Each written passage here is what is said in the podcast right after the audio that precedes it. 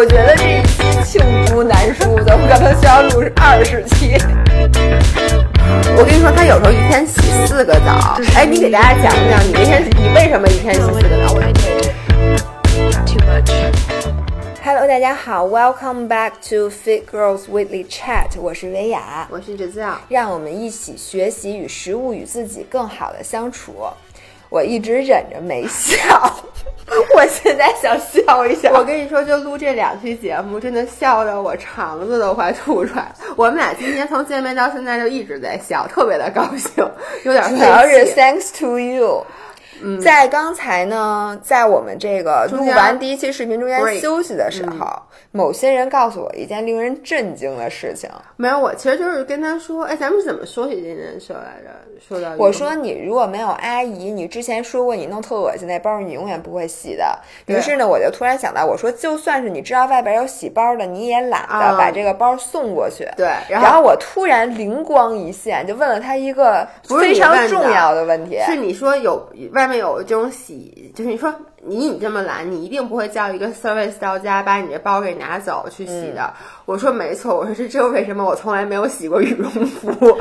某些人的羽绒服，自从买了到现在三年了，就三四年没有洗，三四年，就是说还可能是四年，是吗？对呀、就不是，呃可能 It 就 never occurred to you，这个羽绒服是需要清洗的吗？不是，是这样。首先啊，因为羽绒服它是外穿的东西，就是它本来也应该脏，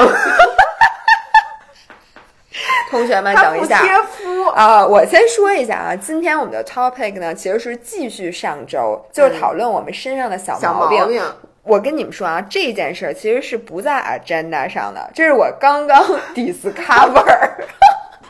我觉得这一期罄竹难书的，我可能需要录二十期。好，你继续说，羽绒服它就该脏，所以对，就不用洗。就是就是因为它不亲肤，它外衣外衣都是脏的。你你能理解我的意思？这是第一。第二呢，是我觉得吧，这个外面洗，其实它也洗不干净。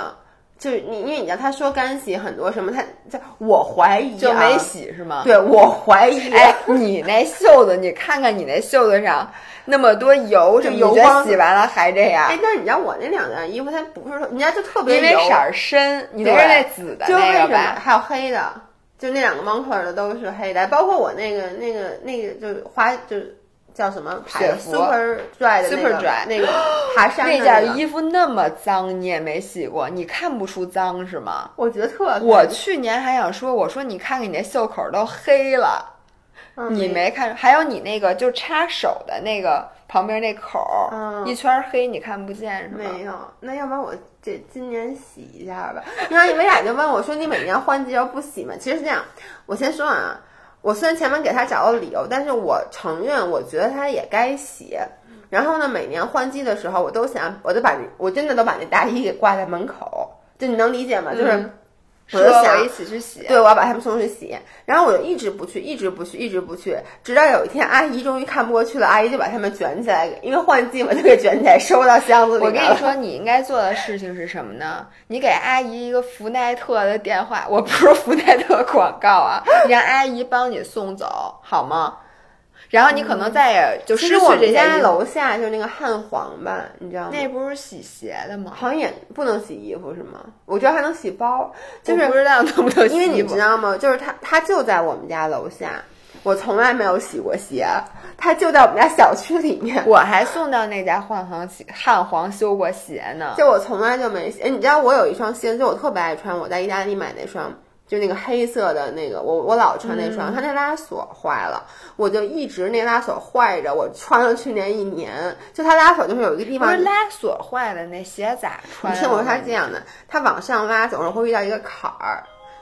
不好意思，等我们暂停一下，有那个 闪送。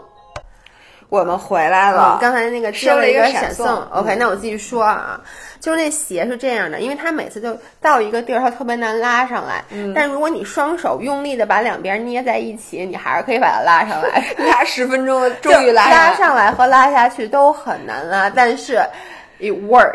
然后呢，于是呢，我就去年一年就这么穿的，然后今年呢，它还是这样。然后呢，我就暗暗自发誓，是这样的，去年结束的时候，我就暗自发誓，我一定要在这个夏天把它送去，把这拉锁给修了。但我就忘了，就今年秋天的时候呢，我又穿了两次，直到上礼拜我穿了一次这个鞋，然后我回到家以后脱不下去了，因为它那个彻底坏了，你知道吗？结果你知道，它是在小腿那个部位就拉不下去了，我根本就真的死活都拉不下去。你们能想象，就是你回到家里脱不下来鞋，呃，就给我急的一身汗真的是一身就出透了哈，然后我就急，哎，我怎么拉也拉不下去。然后你知道，就你那条腿都已经光，然后你就，然后你知道我最后在家叫唤了吗？就啊，就这样。我没有让你是在叫唤，好吗？那反正我就，而且我脱不下来，我就啊，然后就叫，然后就拉不下来。最后你知道我是怎么着呢？我是拿剪刀把那个块儿给剪断了，然后呢才把那个给撕开。因为你把那个剪断了以后，然后能彻底你去撕开。修了吗？没有，现在还在。我以为 我以为你想说你 finally 去修了，没有，就我他，因为是这样的，我当时把它放在门口，想说我明天去修，结果第二天阿姨来，阿姨你别行了，别解释了，阿姨就把你放回放在柜子里了，然后我我就不觉得这修好了。就是我我我这两天就我就想，那我又不是只有一双那黑我跟你说，同学们，这个就是我们身上每个人都有一种晚期的疾病，叫做拖延症。对，我跟你说，我这个身上拖延症，就是说，你这个事儿越不着急，嗯我最后就越没干这个事儿。比如说，我们家之前那个车验车，嗯，他告诉你说，他提前半年对就就给你发短信说你该验车了，你只要在九月份之前把车验了，你什么事儿没有。对，当时可能才四月，你就想啊，没事儿，早着呢，早着呢，早着呢，过两天再说。然后一晃就到了八月，他开始给你发一个措辞比较激烈的短信，跟你说，请你务必要于九月三十号之前把这车验了。于是你想啊，行，九月份去，八月份太忙了，嗯我现在太忙了，我这两天肯定不会去的。然后直到你拖到了。提前三天，也不是提前五天，还会给你发一个短信，跟你说什么的，请你务必怎么怎么怎么怎么着，就开始措辞比较激烈了，然后你就开始紧张了。嗯心想，就开始给自己找各种折。然后我就，嗯我当时已经开始打听，如果我就开始查，如果没有验车怎么办？发现有一个月就是有一个月，对心想啊，行，十一的时候去。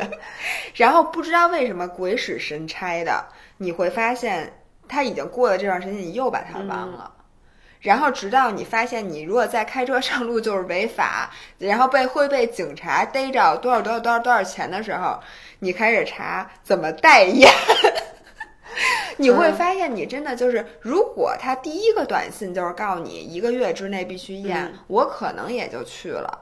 但不知道为什么他给你的时间越长，对，你越不去，而且我每次都是到最后发现我就是生生的把一件事儿拖过期。我每就是你说到验车，我每年验车都会过了那个，就到那个额外多给的那个月才去验。嗯然后我爸就因为这个跟我生了好的，因为你知道我爸是一个特别遵纪守法的人，他会比如说三月十号验车，他就会从二月份就开始提醒我，嗯然后呢我就一直拖一直拖，然后呢我还不能跟他说其实可以超过一个月，因为在他眼里那一个月也是违法的，嗯，而他会说。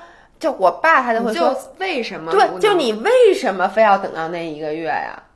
我发现了这件事儿是，如果你比如说验车这件事儿，你第一个收到短信的时候你嗯没办，嗯，你接下来遇到的各种事情你都会拖着。对，但是如果你今天也不知道哪根筋搭错了，比如今天有人告诉你你的这个呃，就今天比如说我提前还了信用卡，嗯或者我提前干了一件就是我需要干、嗯但是我没有拖的事儿，那你接下来一段时间每一件事儿你都会提前。对，就是包括你看，像咱们拍视频，嗯，原来呢，因为没有全球总监，我们俩视频都自己剪，就嗯自己拍、自己剪、自己发。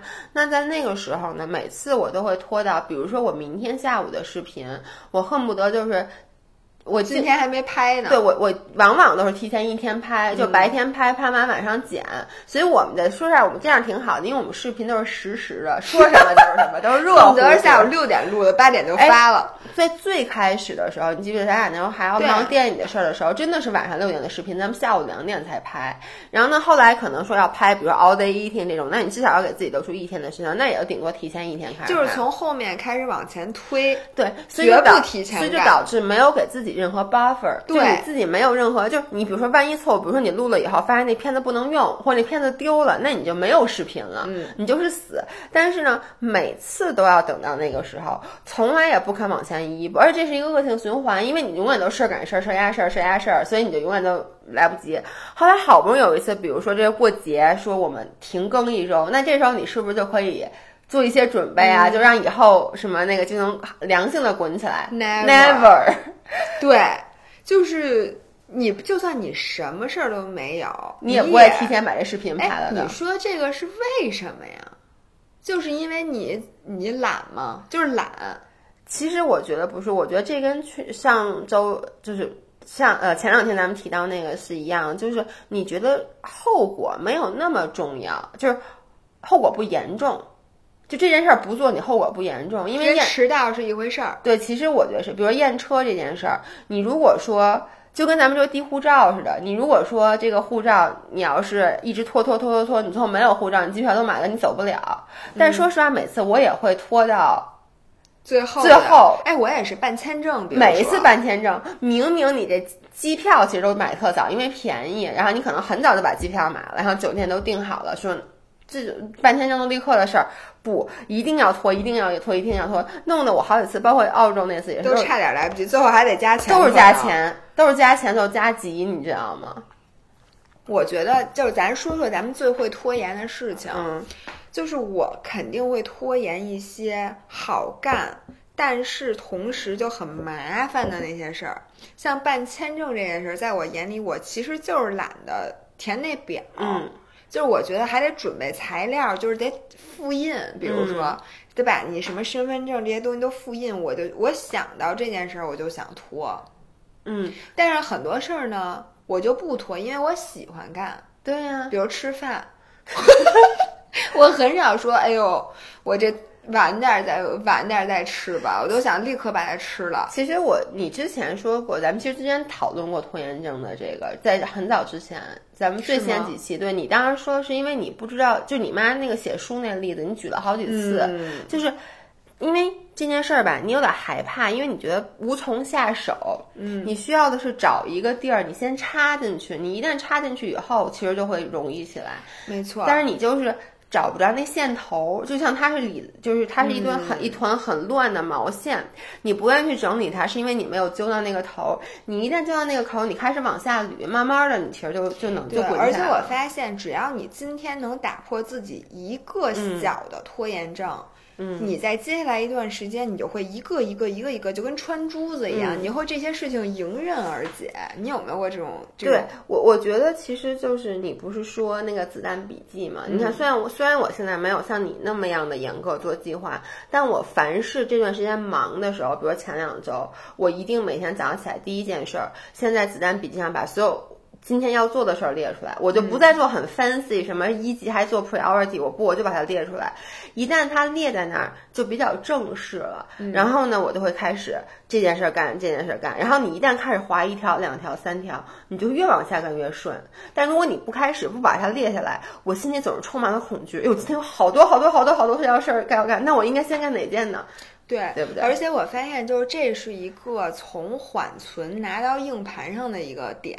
嗯，我为什么特别推荐大家睡前，尤其是在你这段时间，如果你很焦虑，嗯。你焦头烂额，家里事儿也一大堆，然后公司或者学校的事儿也一大堆的时候，你晚上一定要想明白自己到底有哪些事儿没干，嗯。因为你很多时候发现你情绪把你这件事儿放大了一千倍，嗯。因为这些事儿写下来，其实可能就这么四件事儿，但是呢，如果你不把它写下来，你在在你的脑子里，它会被发酵成四十件事儿。对，因为你是觉得有很多事儿，你不会细数说，哎，一二三四，OK，每件事大概需要两个小时，OK，那一天八个小时能干嘛，或者两天十六个小时你能干嘛？你会觉得是。好多好多事儿啊！我对，而且其实有一些事儿，它确实是事儿，它很占时间；有一些事儿，只要你发一条短信，或者你只要跟那谁说一句话，或者你只要把这东西记了，它就解决就了。比如说我的但是如果你一直都没干这件事儿，它就会在你心里堆成一种你无法减还还老老老。记着，其实你看，就比如说像我那个修鞋或者洗羽绒服，其实就是就是很简单的一件。你说他操作起来多么容易，我只要给他打个电话，他就会来拿。嗯，但是呢，我就是老觉得，哎，先放那儿吧。就是我老觉得我，我老觉得我有这么这么多的件事儿，我干嘛先去干这件事儿？我现在干更难呢但其。实你不干这件事儿，它会在三天之后在你的心里发酵成一团乱麻。对而且你还往往想不起来了。对，就你就忘了说，原来是这件事儿导致了我这么烦。所以我在此想给大家，想给想跟大家道一个歉，就是我特别讨厌就是做什么寄快递啊这些乱七八糟的东西。这就是为什么我买的东西很少退换。嗯就是我也是我经常是买一东西，就是我不喜欢，然后呢，我就会在网上跟人说，我说我想换什么的，或者想退，人家说好，没问题，就把寄货收货地址给我了，然后我就一直拖拖拖拖过那七天，我也是。所以这东西就换不了了，他都已经收货了，莫名其妙它已经自动默认收货了。我是一般都问他怎么退啊，然后我就把他那个从淘宝里退出去，我就开始看别的，然后我就忘了这件事儿。然后呢，过两天再想淘宝的时候，一打开发现人家早就给我写了地址，对我想哎呀算了。对我很多次都拖过，然后这个东西就变成了而且他在你家占地儿，然后你每次看到它的时候，你都有点生气，就是你其实就生气自己浪费了钱，还占了一块地儿。而且你心里还就是那一段时间，你其实心里没忘，只是你脑子忘了。对，然后你就会特别烦，你说心里没忘脑子方描述的太正确了，就是大多数事儿。所以我为什么刚才想跟大家道歉呢？就是我们经常做粉丝抽奖，然后忘了给人寄东西。我太经常给人忘了寄东西了，就是我老觉得这个东西，比如说我第一是懒得抽，嗯，因为抽奖得就就还得看一下嘛，然后就虽然我也是盲抽，但我总要把瓶子点开，然后抽完了以后我就老得想，人家还把地址给我，把地址给完我以后呢，我就开始。拖，因为你知道我老是这么想的，我跟你说这想法特别不对，我老觉得我就记这么一样东西，哎，我看看我家里还有什么要记，哎，其实那东西其实明天也该寄你这个他你多寄三样，人家也不给你 便宜，其实你凑是他干，又不是你买东西。哎，就就我老觉得这是一件事儿，比如我坐在那儿，比如说因为你寄需要输地址嘛，很麻烦嘛，对不对？那你说我输地址的话，反正就一个气儿，我就把这件麻烦的事儿都给做了。所以昨天我在寄粉丝礼物的时候，我把什么。欠人家的发票什么，就答应什么咱们弄地址的什么那个公章什么，我我珊珊已经催了我一个月了。我上个礼拜还有借口，之前我说我而且人家每一次催你，你的心里都是指数型的焦虑对增长，但是你还不干。对然后你发现了没有？当你真的就是有一天也不知道怎么着就把这些事儿都干了之后，哇塞，那个心情好我昨天把所有东西寄出去后，我特高兴。然后你，我我有的时候，比如说我今今天成功的说服自己干了一件小事之后，我把整个屋子都收拾了，因为你发现你停不下来了，就是你一旦整理了这一点点东西，你觉得哎呦这个该整理，这个也该整理，然后你就把你的脑子和你们家全整理了一遍，对然后你就觉得哦，对，就是很累但很舒服。我有就是太有成就感了，所以我以后一定要改这个毛病。然后你们你们需要做的就，如果我抽奖抽了你们，你们就不停的催我啊，因哎，为对我现在还有两个，就是微信公众号上得了那个云南大奖，因为它十二月三十一号就过期了，嗯你知道吗？我真的昨天有一个人提醒我说我还没给他寄，他说他给我留言了，是因为那个那一条是就是那个推送的留言有二百八十条。然后有很多时候你是发在那里边了，嗯但是我并没有看到，所以另外还有一个人，请你赶紧把地址给我，就是你不要那样私信我，你就直接在后台私信我，因为我查的是那个私信，对，因为你知道，或者你在微博私信我也可以。对。因为我之前不是说有带巧克力回来给大家嘛，嗯然后什么大家什么从我嘴里抠出来，我最后抽了两个人，结果有一个人就一直没回我，就导致另外一个人就忘了就另外一个人，我就想我两个一块儿寄嘛，结果后来另外一个人一直没回，我就忘了，直到那个人来找我，我才把那块儿寄出，然后另外一个人到现在为止没回我，那块儿我已经他可能也忘了，你他那个能还这样 tag 替你吃了，对我替你吃了请你再次感谢他为你的那个减减脂做出的努力。OK，那我觉得拖延症这个呀，是所有人都有的毛病。现在能说一说你的毛病了吗？我都迫不及待了。不 不能老说我，就是我不能老扮演那个别让别人觉得哦，I can relate 的角色我。问了你有什么优点，你没回答我说了呀，来我正直，但问题是你你也不邪恶。你刚演了一个如此邪恶的电影，你还不邪恶？那电影你一看就没看，哦那是那是那是他正直是吗？对。哦，对不起啊。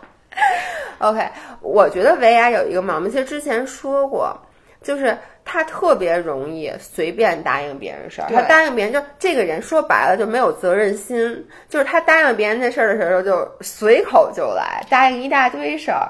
对，没错。我跟你说，这个是一个原生家庭的问题。妈妈，对不起，是这样的，因为呢，我们家的人都特别 nice。好说话，就是我爸从来，我妈我爸从来没跟别人说过不行然后我爸我妈就会想尽了办法去做一件他明明可以，就明明他干这件事儿非常不方便，嗯非常不顺手，可能也超出了他的能力、嗯或者他的什么，但是呢。他答应别人之后，他就会想方设法的把这件事儿办到。嗯然后我呢，我遗传了前一部分，没有遗传后一部分。因为你爸你妈这毛病跟我爸我妈是一样，就我爸也是这样一个人，是不是那一代的人都我？觉得那一代的好人，就是嗯就很多家长可能都是这样，因为可能碍于面子，对对对他不知道该怎么说不。嗯比如说像我，我我，但是我遗传的前一半是什么呢？比如说，经常有人说，哎，哪天我咱俩一块儿吃个饭，嗯我跟你说一点什么什么什么。我也不知道我有一种什么心理，其实我嗯我知道我没有时间跟他吃饭，嗯而且第二我并不想去。如果是正经的工作呢，那我可能会觉得这次吃饭，呃，可能也解决不了什么问题的时候，我明明心里其实已经知道这个饭 never gonna happen 了，嗯但是他跟我说的时候，我也会说行啊，嗯，但是我说行啊的时候，我我绝对不会 propose 一个，比如说咱们哪天啊，我如果说行啊，咱们哪天啊，说明我也很想吃这个饭，或者说我当真了。嗯但是一般我在说行啊好的时候，嗯我心里想的就是哦，那再说吧。嗯然后，但是有些人呢，他就真的当真了，他就会一遍一遍的约你，一遍一遍的约你，然后呢，你就会把这件事儿变得越来越 specific。因为，因为你每一次再一次答应的时候，你心里的负担就会更重一层。比如说，他下次再约你，咱们下周啊。然后我一般也不知道怎么，在我 before 我的脑子想的想之前，我会说好啊，因为我想哈下周呢，下周五天呢，五天的每天有这么多总能有个小总能有时候。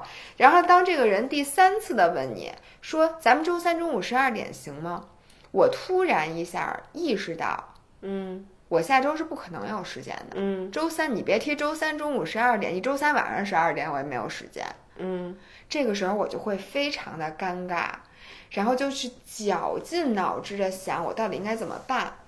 然后一半儿的时间呢，我当时就会跟他说：“我说真对不起，我下周没有时间。”嗯另另外一半儿呢，我就会跟他说：“我说，哎，其实啊，你想跟我说什么呀？你要在微信里说说吧。”然后第二种情况呢，就会让他感觉特别不好。那第一种情况，我一般就把把把他再往后拖。嗯，然后其实最后你会发现，你百分之九十还是把它拒了。因为你知道吗？我觉得你这个举的是一个例子，但其实你有很多。你说的是人家 propose，你特别爱乱乱 propose，然后不去做这件事儿，因为你就是一个特别，就是维亚有时候他经常 offer 你东西的时候，他觉得。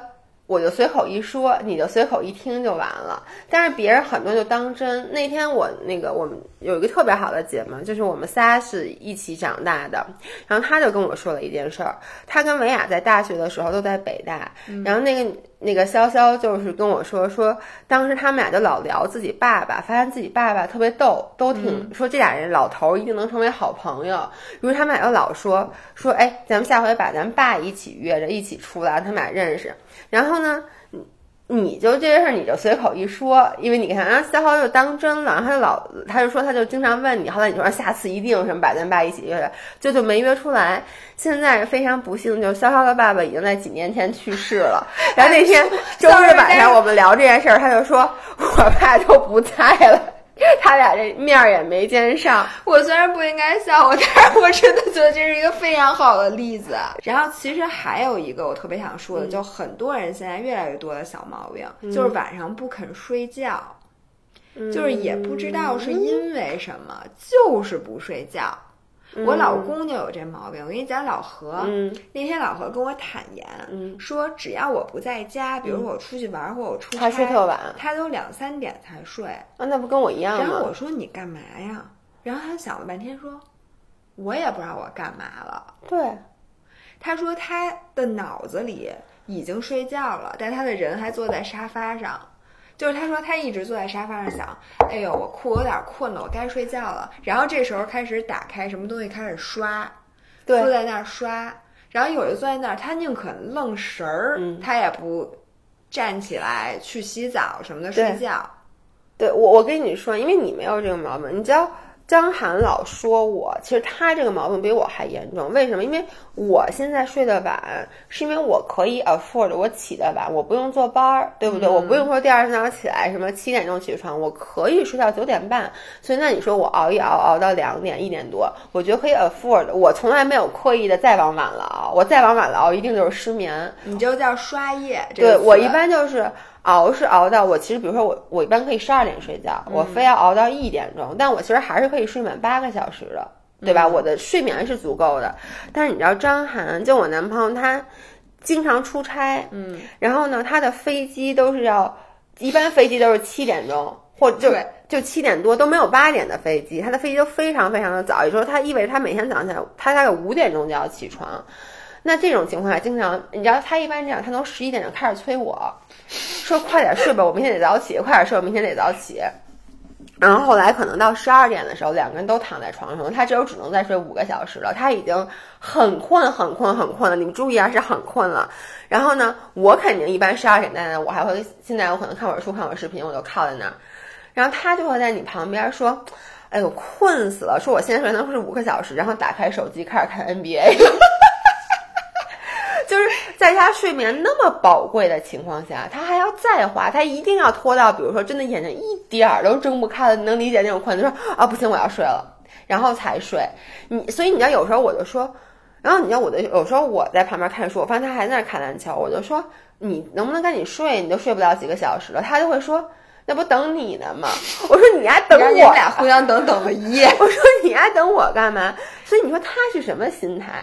我跟你说，他这么那天窦文涛说的特别对，说因为他白天的时间都是别人的，嗯，因为他在工作，他在为老板打嗯。工，他觉得这晚上我要睡觉了，我就亏了。我、嗯。因为这个时间只有晚上的时间是他自己的，所以他其实每天最享受的时间、就是他晚上睡觉之前这段时间，嗯。所以他就叫不停的延长这个时间，然后获得一些 me time。对，我觉得这个你说对，因为有时候我就说张涵嘛，张涵就说、说因为我平时没空看，我就只有在我最困的、还睡不了五个小时的时候能看。然后那睡得才香呢，攒着。其实你看，这也是拖延症。其实你知道，老何说他坐在沙发上懒得起来洗澡，我也是。我经常就是，比如上完游水回来很累，我就瘫坐在那儿，然后呢，我什么事儿都不干，我就恨不得发呆，然后看见很没营养的东西。但是我觉得，你知道吗？你看这就说到了拖延症，一定是因为你拖的是你觉得这样有点麻烦。你要说让我现在立刻倒头就睡，我可能也就在沙发上就睡，所以我也就睡了。你主要是不想起来。不想洗澡。这就为什么我老不洗头，你知道吗？对，洗澡对你来讲是一个麻烦的事儿，对我来讲是一个 哎享受。这是你的毛病，我能说吗？哎，我跟你说啊，某些人有一个毛病，就是他特别爱洗澡，就是已经超出了爱一个正爱干净的洗澡。我跟你说，他有时候一天洗四个澡。哎，你给大家讲讲，你那天你为什么一天洗四个澡？我先在这儿插一句啊，就我们俩每次出差，就比如说啊，我们俩就是坐，假怕坐一个两个小时的飞机从北京飞到上海，然后呢，他你离那话筒远一点儿行吗？然后他是早上起来洗澡，我给你们讲啊，就那天啊，不，我先我先说完，不，这不是那天，你先那天四个呢，你让我先先先把这个说完。他真的是到了酒店，我们俩到了酒店，他第一件事把箱子放下就脱光了，跳到 shower 里面去洗澡。我是觉得洗澡特舒服，就是我谁都觉得洗澡我舒服每天最你就不觉得？要不你为什么不去洗澡？不，我觉得洗澡这件还有事儿好几天都不洗头，你为什么？不洗澡舒服，但是呢，呃，洗完澡好抹油，包括洗完头，这个头发湿了吧唧不舒服，好吗？你为什么不吹头？吹头挺舒吹头好麻烦，你接着讲，你先洗四个澡吧。就是我早上起来肯定是要洗个澡的，因为洗澡会让我清醒。就我如果不洗澡的话，我早上起来的话是很困的，你知道吗？就你得半天缓不过来，你得可能喝三杯咖啡，那就太贵了。但是洗澡呢 便宜一点，所以早上起来洗澡。然后呢，我早上起来就去跑步了，听我说啊，他明明是可以早上起来直接出门跑步的，因为我困，OK OK，所以我在洗澡。洗完澡呢就跑步，跑完步我回来又洗了一个澡，对吧？嗯这很正常吧？啊跑完步回来来洗澡对吧？正常。然后那天呢，就是北京那会儿已经冷了，嗯就是我在我们家做的手脚冰凉。然后你知道吗？在你特别冷的时候，你就希望能洗个热水澡。嗯，所以呢，下午在我很冷的时候，我又去洗了一个澡。然后呢，就迎来了今天晚上。你晚上睡觉之前也洗澡吧。而且我那天在家里拍视频，就在厨房里做饭，弄了一身的味儿。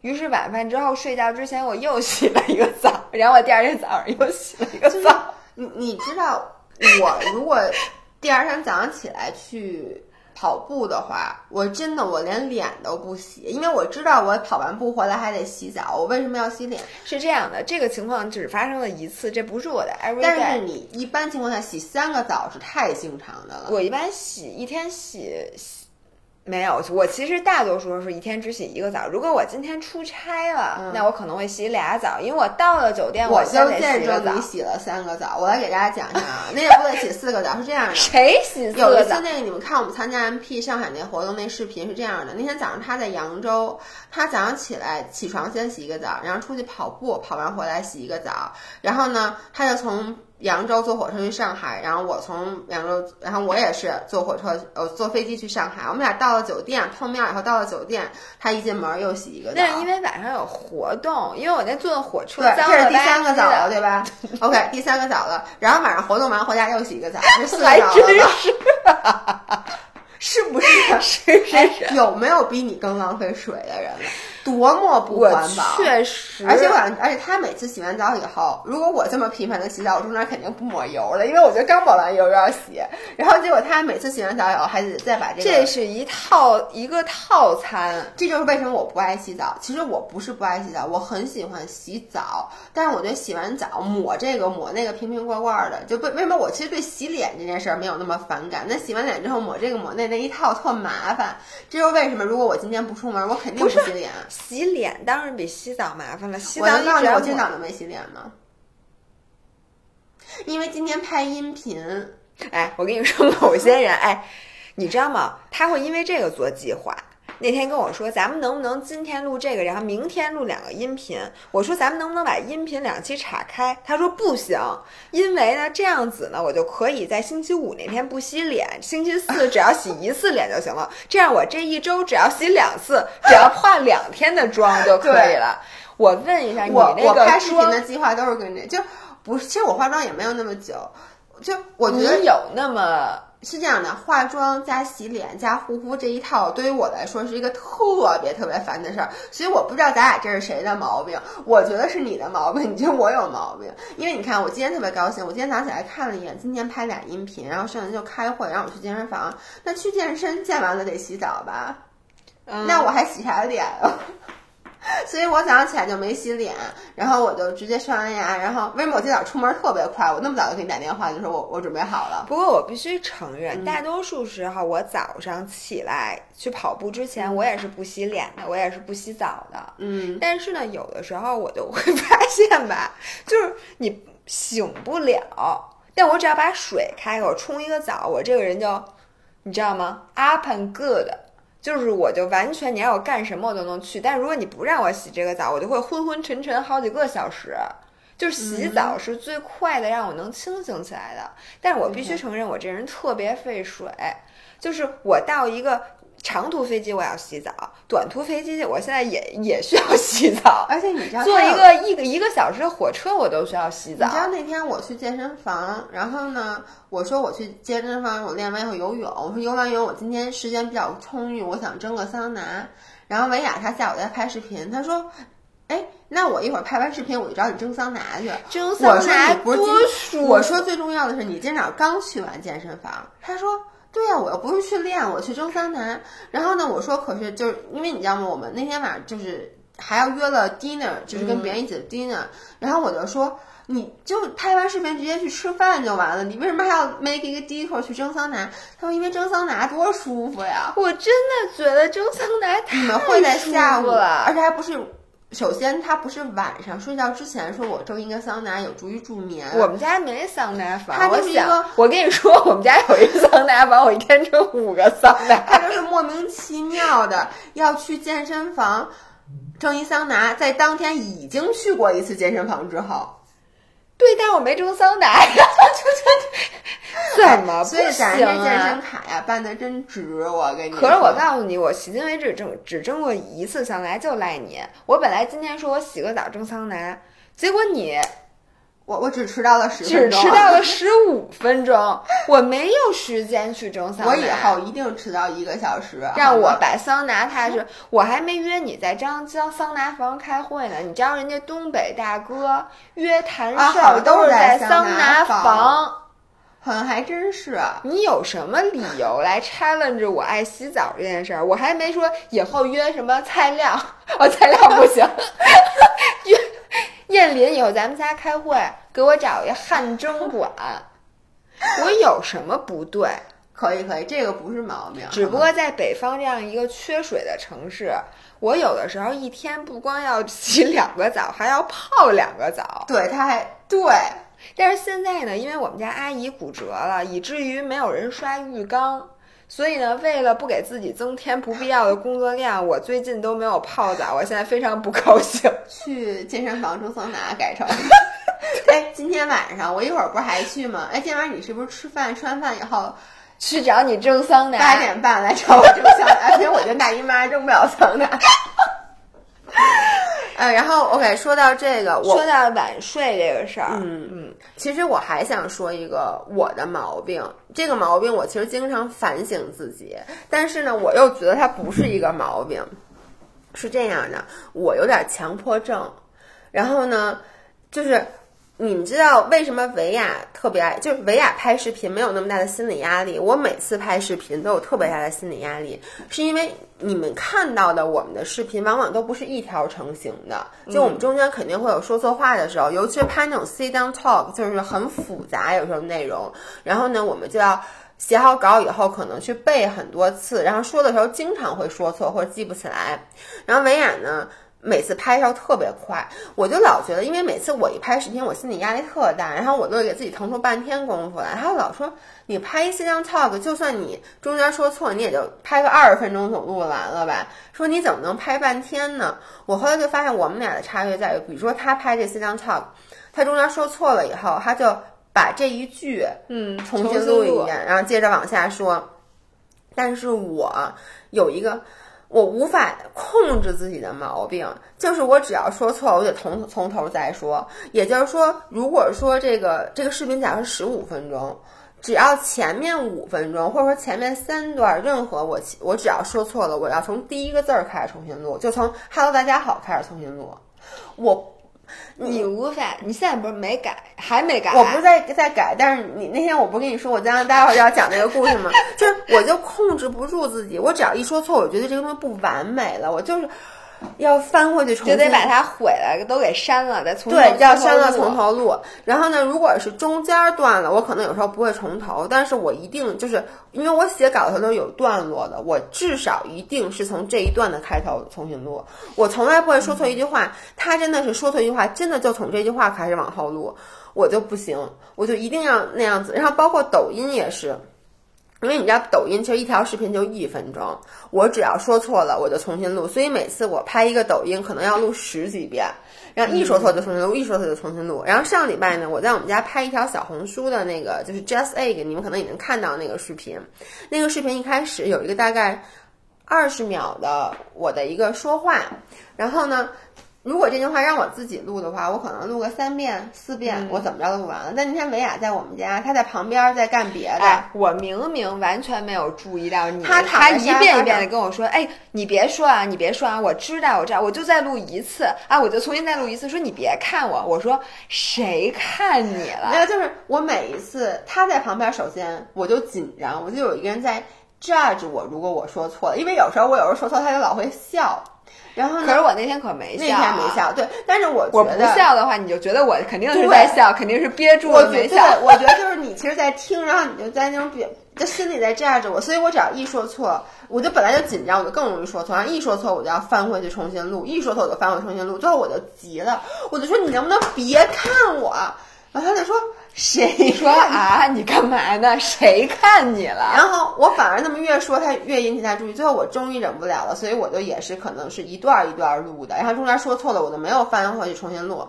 后来就整个这视频录完了，然后最精彩的事情来了，对，然后他就走了，走了以后呢，我就开始剪这视频，然后我就插进卡就开始看那个 footage，我就发现我说错的地儿好多，虽然说我完全可以把它剪的都给连上，但是不行，我就又把卡抽出来，重新插到相机里，重新在厨房把那一段又完完整整的录过哎一个治好你强迫症的这个事情，这个 occasion 就这么被你又错过了。对，就包括你知道为什么每一次，比如说我们给艺术，现在我们的大片子都是我们的艺术总监帮我们剪，嗯然后维亚经常，除非是 vlog，否则都是给他那种刚就是 raw footage，对，就是粗片儿，就是就直接原片儿就给他，然后中间说错了什么都让他去剪。但是我呢，就每次都会粗剪好了再给燕林，嗯就是我不能接受别人看到我老说错，就是哎，这个我觉得是一个大家都会有的小毛病，就是说你总是你当着别人的面儿干很多事情的时候，其实你都不自在。就算是那个人其实没有看你，你不觉得就是？我觉得第一燕琳她根本不会在乎这件事儿，因为他就是给我剪片子的，就是他会 expect 我里面有很多说错的段的地方。然后呢，我和你一起录，中间说错了，我也觉得没关系，我可以给他。只是当我自己在背稿子这种就这种的 sit down talk，然后呢，我我就是我我就是。如果一开始我知道这个原片儿我要给燕妮帮我剪的话，我会更紧张，我说错的次数会更多，我更会在我说错要从头录，因为我会希望尽量给他减少看到我中间的错误，就导致我如果是自己的话，我还能说我从这段头开始录，我就不从头了。然后呢，但是一旦是他，而且如果我连着说错三遍，那不管怎么说，我一定要从头录。嗯，所以就这就是一个。然后后来我就从这件事延展到了好多好多上面是，发我发现我就是一个，要不然就是零，要不然就是 all in，all in 的人，就是其实这个从拍片子就看能就能看出来。我要不然就不拍，我一拍必须得，就是如果用拍电影的话说，我就必须得一条过。你要是那个拍电影，你那制作成本肯定特别大，就人家可能仨月就拍完这片子，你得拍三年，对，就我必须得一得条过。从头这集从头给我再演一遍那种什么。长镜头，就是一条过，就中间不能断。然后呢，就是比如说我工作，包括哎，我还干什么来着？就是反哦，对，还有有时候我写推送。然后我写着写着，我就这块写不好。其实前面那几段还行，但我要把它们全都删了，重新写。就这人不能凑合。不是不能，嗯，可我我我其实说说不清。其实对它就是一种强迫症。对，然后呢，你在一些地方就一定要追求它这个东西百分之百符合你的 expectation。只要你觉得前面有一点别扭，有一点难受，但是你说我其实又不是一个对这方面要求特别严格的人，我觉得这个更多是来自于，就是我对我这个出错不能忍受，不能容忍我这个错误。你是不能容忍你自己犯这个错误，还是不能容忍这个错误本身？我我说实话，我这个我自己都没 figure out，大家可以帮我去分析一下，因为同理其实可以 apply 到，比如吃东西。我要不然就一口不吃，我要吃就必须把自己吃到吐，或者说喝酒，我要不然就一口不喝，我只要喝酒就必须得喝醉。就是我发现我生命中所有的事儿都是零或者 all in，我很少去找一个中间值。就包括我在淘宝买东西，我都是要不就不买，要不然就买很七十对，要不然我就很长时间不买，要不然像双双十一那样一一晚上下六十多单。就是我我很少说今天买两件，明天买两件，这种情况比较少。哎，你说这跟你这事儿有关系吗？我觉得我就所有的事儿都是这样的，就是我后来那天就是我细数了一下，我现在有点又记不起来，我那天还想到工作上其他的事儿，我就一定要是，要不然就不办，要不然一定就要把它给。嗯，不不过你的性，格是这样，对我的性格要不然高兴，也就是高兴到极点；对难过也是难过到极点。对，我你很少有喜忧参半的时候。就是很少去找中间值，就是这样子，其实给我造成了很大的困扰，因为我我这样的每一次在做一个工作的时候，因为我必须要把这个工作从头到尾非常完美的做完，所以我的压力就非常的大。嗯，就为什么而且很多时候其实你是做不完美的，嗯，然后这样你心里就会非常的对，就比如说我们的抖音视频，其实是我们外包出去，有人专门帮我们剪，我们只要拍就行了。然后呢，我之前就是不想被别人看到错误，我还要在拍完每一条之后给人家剪了，给人家粗剪好，然后再发给人家，其实完全没有这个必要。但这样就导致，因为我们每次一拍，有人可能要拍四五条，就导致他其实特别耗时。然后后来我就说 OK，就像你，然后维雅就跟我说你不能这样，说那你为什么咱们要花钱去请这种？人家帮你剪片子，那你其实目的就是为了给你自己节省时间。OK，好，那我以后不给人家粗剪了，但是我就必须更得，因为一条就得录完，不能出错误。因为一旦发现比出错误那个花时间还长。Exactly，因为我自己剪，我还能够容忍一下自己的错误，我说我要不要把它剪掉？但一旦我要是让别人剪的话，比如说我今天把这相机拿起来，哎，一拿没拿好，不是掉了什么的，我甚至都得重新再拿一下。因为而且你知道，有时候比如说这个。我觉得这个跟那个没衔接好，你懂吗？就比如说这个断了，那断了，我刚才这个拿起来是这么拿的，那因为我之前这相机是放在这儿的，我再把它放回去，哎，这还是不是刚才那角度？哎，要不然我从这块儿之前这个相机放在这儿之前拿过来这个这一块儿我也重新拍好了，就导致我心理压力特别大，然后花的时间也非常多。这就跟你出门之前发现，哎，这鞋带没系好，然后就得把这身衣服都脱了重新穿，你知道？反正就是就是，然后哎，我想到你上回就是一笔眼线没画好，把整个脸都擦了，重新画。我真觉得你能天天奇迹般的，我能看到你出现在我们家是不容易哦。你今儿没化妆，没洗脸怪不得今天只晚了十五分钟呢。对，就因为你知道，就是如果眼我真的是在化妆的时候，如果有一个地儿没画好，我会把整个脸都洗了。那你小时候撕了多少张你的画作？就是我你小时候这样？就比如说今天美术课画画，然后你填涂色，最后一笔没涂好。我小时候有写作业，因为不想用涂改液，如果这篇儿就比如写到一半没写好，我把那张纸撕了，我重新写。哇塞，你对自己要求这么严就是格的？其实我不是对自己要求严格，就是我觉得我有些错误，就有些瑕疵，我不能接受。我觉得这个真是我从来，症这真的是强迫症，就这强迫症是不能解释的。嗯，我就我觉得你这个是不是这个神经敏感的人我觉都有得是很多我觉得是因为我觉得这都是套餐，像我这个容易焦虑这些，因为我爸也会有一点。你知道我妈有一个特别奇葩的强迫症，比如说啊，咱俩这么坐着，嗯你背后有堵墙，墙上有格儿，嗯，我妈会要求我坐在那格儿的正中间儿，就要不就她调她自己，就比如说你现在后边不有这啊，个吗？你调你自己的角度，我得把你的脸放在这个格儿的中间儿，它不能压着线。嗯你知道有一有一次我我我坐在后面，我后面是三幅画我妈让我挪了好几次椅子，说不行，你坐在这儿，我看着你特别太难受，你是歪的，就你给我挪到那边儿去，这样你就在格儿正中间儿。嗯，他就是，而且你一旦有了这个强迫症，然后你就会这一段时间就跟魔怔了一样。对，其实你看，你就这点还好。我跟你们讲啊，维亚真的就是，我觉得这人没规矩。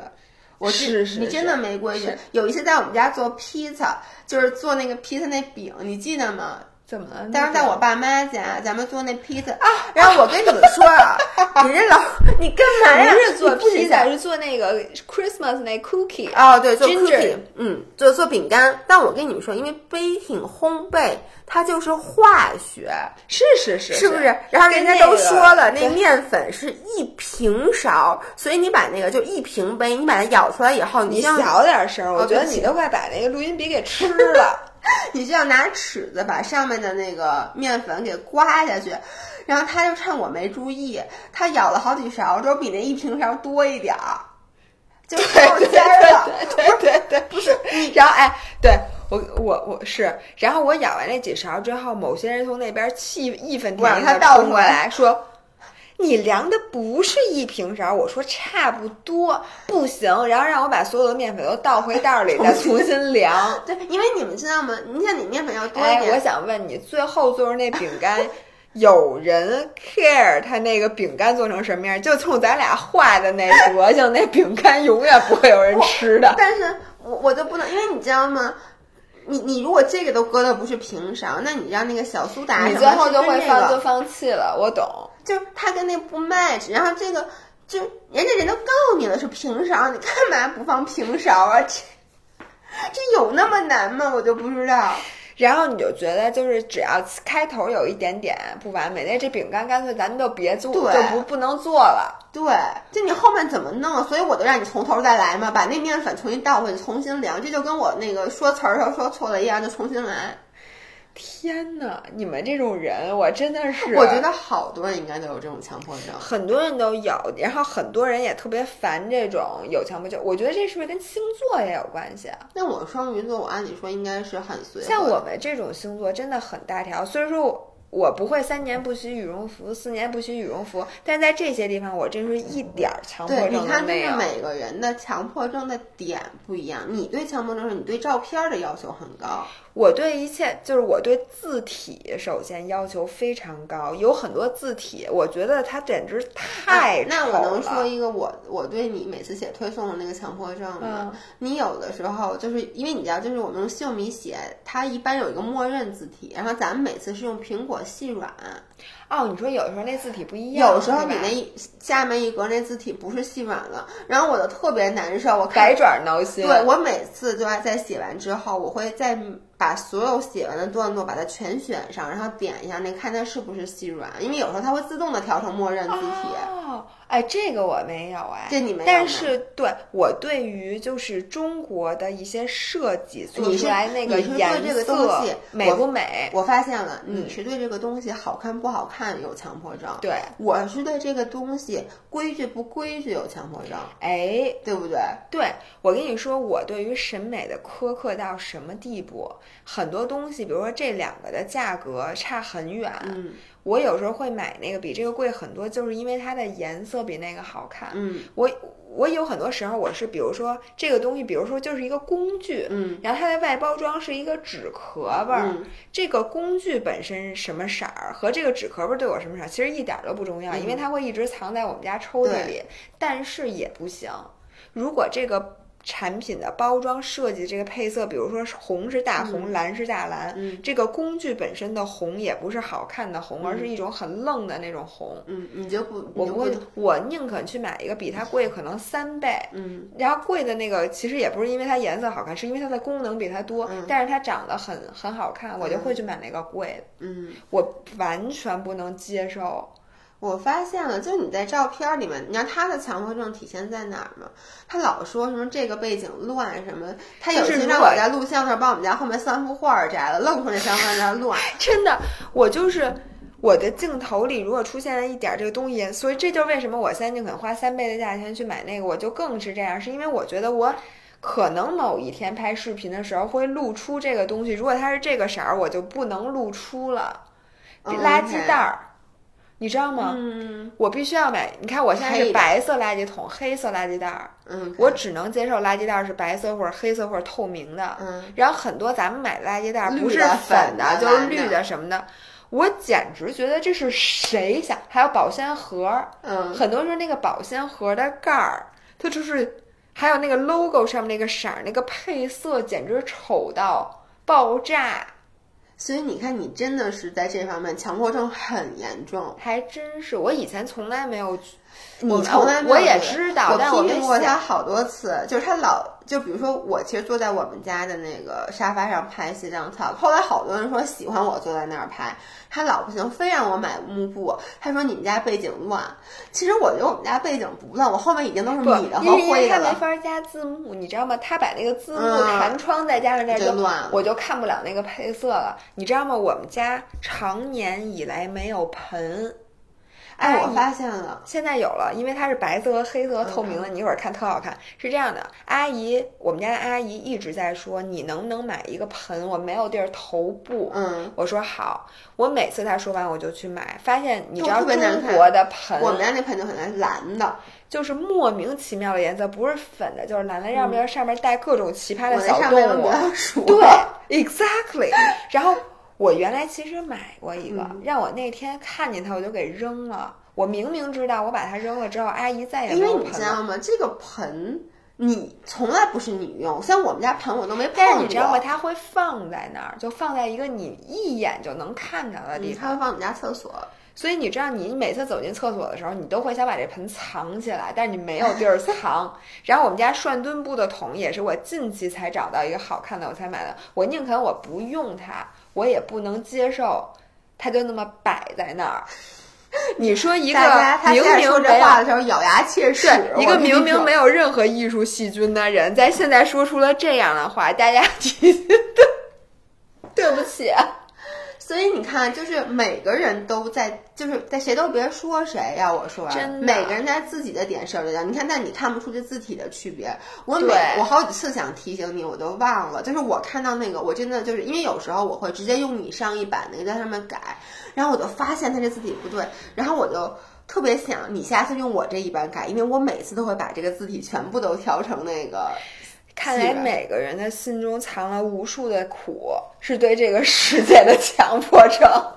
但是我希望大家把强迫症保留在自己的那个，不要去强用利用这个强迫症去 manipulate 这个世界或者 manipulate 别人。就是嗯，但你知道吗？当时有时候如果我不把它说出来，会让我很不舒服。你能理解？就比如说你那次做那面粉，做那库体，你不仅说出来了，你还把它倒了回去。就是我如果让你这么做，我在后面接下来的所有的行为，我都已经不开心了。我因为在我脑海里，这个 cookie 已经被毁了，所以我到最后包括烤什么的，我就不会那么开心了。虽然那烤出来还是很丑，因为都裂了。对，所以大家有时候说出来，因为可能他对对方完全没有那么，大家没有意识到，你其实会因为这件事儿不很开在意心。，就是我觉得这是有一个度，就是不能说是非常相反的。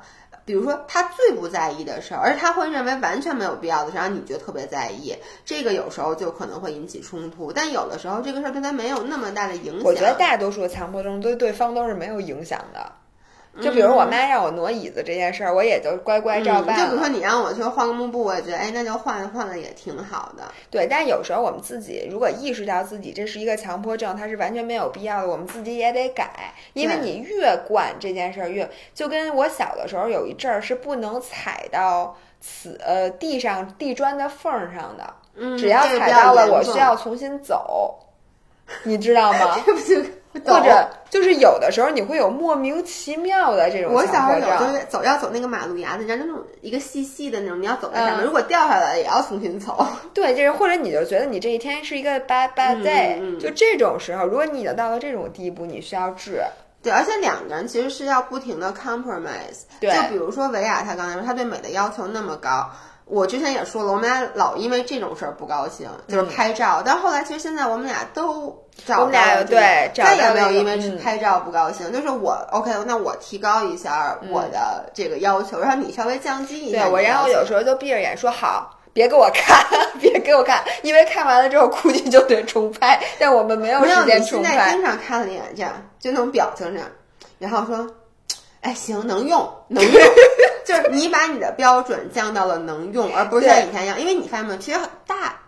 客户从来没挑过咱们的照片，嗯客户每次都很满意，就是你的能用已经是客户的嗯非常好的标准了，所以你就不要再用你的标准来要求我了，因为我就是然后下次今年咱们做饼干的时候，我请你别看我怎么盛，你别管，反正做出来一个味儿。反正做的都很难吃。好的，那今天的讨论就到这里。嗯其实我觉得我们身每个人身上都有很多的小毛病，虽然我们是以一种调侃的方式把它说出来，但其实每一件你的毛病背后都是有一个原因的。比如说我们今天说的拖延症，比如说上周说的迟到，其实你会发现，你一旦去想明白了你这个拖延症的原因，你可能有一些事儿你是能改的。然后还有就是我们就对于别人的小毛病，现在你了解了大家是怎么想的，你其实就不要，就我觉得包容心要更多一点吧。就比如说我要是迟到的话，他现在也不说什么了。哦，你横着说了两个小时，在这儿等着呢。就是我迟到的时候，请你们多想一想我是为什么迟到。而且你知道吗？我还是要说那句话，我迟到了，我到了。你现在不是给你时间化妆吗？就算你看，比如说今天你嫌我迟到时间不够长，因为我没有时间蒸桑拿我。再迟到多一点，你就把桑拿蒸了。其实有时候迟到是能给你带来一些意外的惊喜还真是，因为我现在必须要去洗澡了，就是因为我今天早上没来得及洗澡。哦，好的那今天视频就到这里。然后你哪儿拍视频啊，今天的？音频。然后我们下周，我们我们现在在英国嘛，所以下我们会争取在酒店里面看能不能录一期到两句，因为我一定会有无数的事儿要给你们讲。因为你知道现在是这样，现在我们俩还没去呢，所以我们不知道下周的安排到底会有多么的紧凑。如果说就特别特别忙，那我们可能下周没有时间录音频。那下下周的音频呢，就也就是你们的下周的音频呢，可能会更新我的晚。都绕晕了。可能就是说，我们不一般周一到周五、周一和周三嘛？如果说我们在英国这周没有录的话，我们可能会把它改成周三和周五，就这一期稍微调一下，好吧？那就 Let's play by the ear。哎，我对我有一个好的翻译。我那天跟那个艺术总监说，我说咱们那一会儿玩耳朵吧。他说你说什么？然后说好的。我说你听懂了是吗？哎？我想在最后，因为咱们中间不是掐了一段，我想补一个小故事，就是细小的故事，因为我的这个 这个故事给大家一个 bonus。对，这是一个 bonus，我觉得你们一定会笑得很开心，因为这是跟在视频里应该永远不会拍的。是这样的，呃，今天维亚穿了一条呃 My Protein 的新裤子，然后我看到以后我就说：“你这裤子你洗了吗？你就穿？”他说：“没有啊。”我说我去，我说你知道这个裤子上面有细小吗？他说什么？我就说，因为我们跟 My Protein 不是签了就是长期的合作，然后他们给我们寄了一些样衣，然后上周呢，My Protein 的那个我们的合作伙伴在那个群里说说那个这个裤子我们已经寄出去了，但是它有一些细小的问题，呃，现在呢可能要细小的调整，人家说他说的是细小的问题，你看一眼。然后呢，说，所以我们可能要召回以后重新再再改。于是呢，somehow 我就以为他说的是有细小的问题。注意，这里的细小是一个名词。这个名词的意思叫做犬瘟，就是小时候那个狗在两个月的时候会翻肠子，如果它死了，就是因为细小病毒。对，但是我当时就我听到这个词，我就知道细，就我就觉得它是一个瘟疫，反正是一毛病。然后呢，但是呢，我又没有立刻想到是跟狗有关的，所以我就以为它是一种病毒。就你们知道，比如说经常有鸡肉肠或者罐头，因为细小的质量产对质量嘛问题，所以呢，就是我你知道一般里边罐头是因为有什么那个什么什么细菌啊？就你知道那个，就鸡特别容易得的，有鸡蛋那个。嗯，anyways，反正 anyway 就有些细菌的问题会被召回，我就不知道为什么会觉得裤子有细菌，然后我而且是有狗 狗瘟。我不知道它是狗瘟，问题是你还说了一句说你不知道吗？对，说很多衣服召回都是因为细小的问题。我跟你说，我当时整个人都震惊。这样的，我当时就说你不知道吗？很多衣服交货都是因为细小的问题，不是你说很多衣服交货都是因为这个细小的病毒的问题，还是他他的他的衣服上特别容易携带这种细菌，所以才需要 召回。然后你知道维亚当时都你是不是被我唬住了？我就说，我最开始以为我我我刚要查，我说犬瘟人是什么症状？因为这裤子我已经穿了两天了。因为你知道吗？他还挺当时他说啊，真的吗？然后我我就跟他说，你知道吗？这个裤子我刚收到，我连打开都没敢打开这两条裤子，就放在一个上面带着生物化学的符号的袋子里。没有，就是他就放在密封袋里，我把衣服什么拿出来都穿上了，然后我把那个两条裤子袋儿都没拆，我就直接搁在那块儿。我说让阿姨拿消毒水泡一下，我再穿。所以他就说真的吗？他就说。他说哟，那他他在那查，然后我说真的，然后我就开始去找那条微信，找到以后我就开始读，说，然后就像我刚才说的，说因为细小的呃，因为细小的问题，我们现在可能要重新召回。然后呢，我就读进来，我说你看是细小吧。然后他说，维亚说，维亚当时看我那个表情，我这辈子都忘不了。你是一种特别嫌弃和不敢嫌信。我，我我就是难以置信，下巴都人家告诉掉在因为细小的问题召回，你竟然能理解成是因为他说你再读一遍，我说因为细小的细小的问题，是细小的问题还是细小的问题？我的天呐，我到现在都不敢相信这件事儿。好了好了，不说了，朋友们，让我那个 cool down 一下。那今天的视频就到这儿，那我们下周再见，拜拜拜拜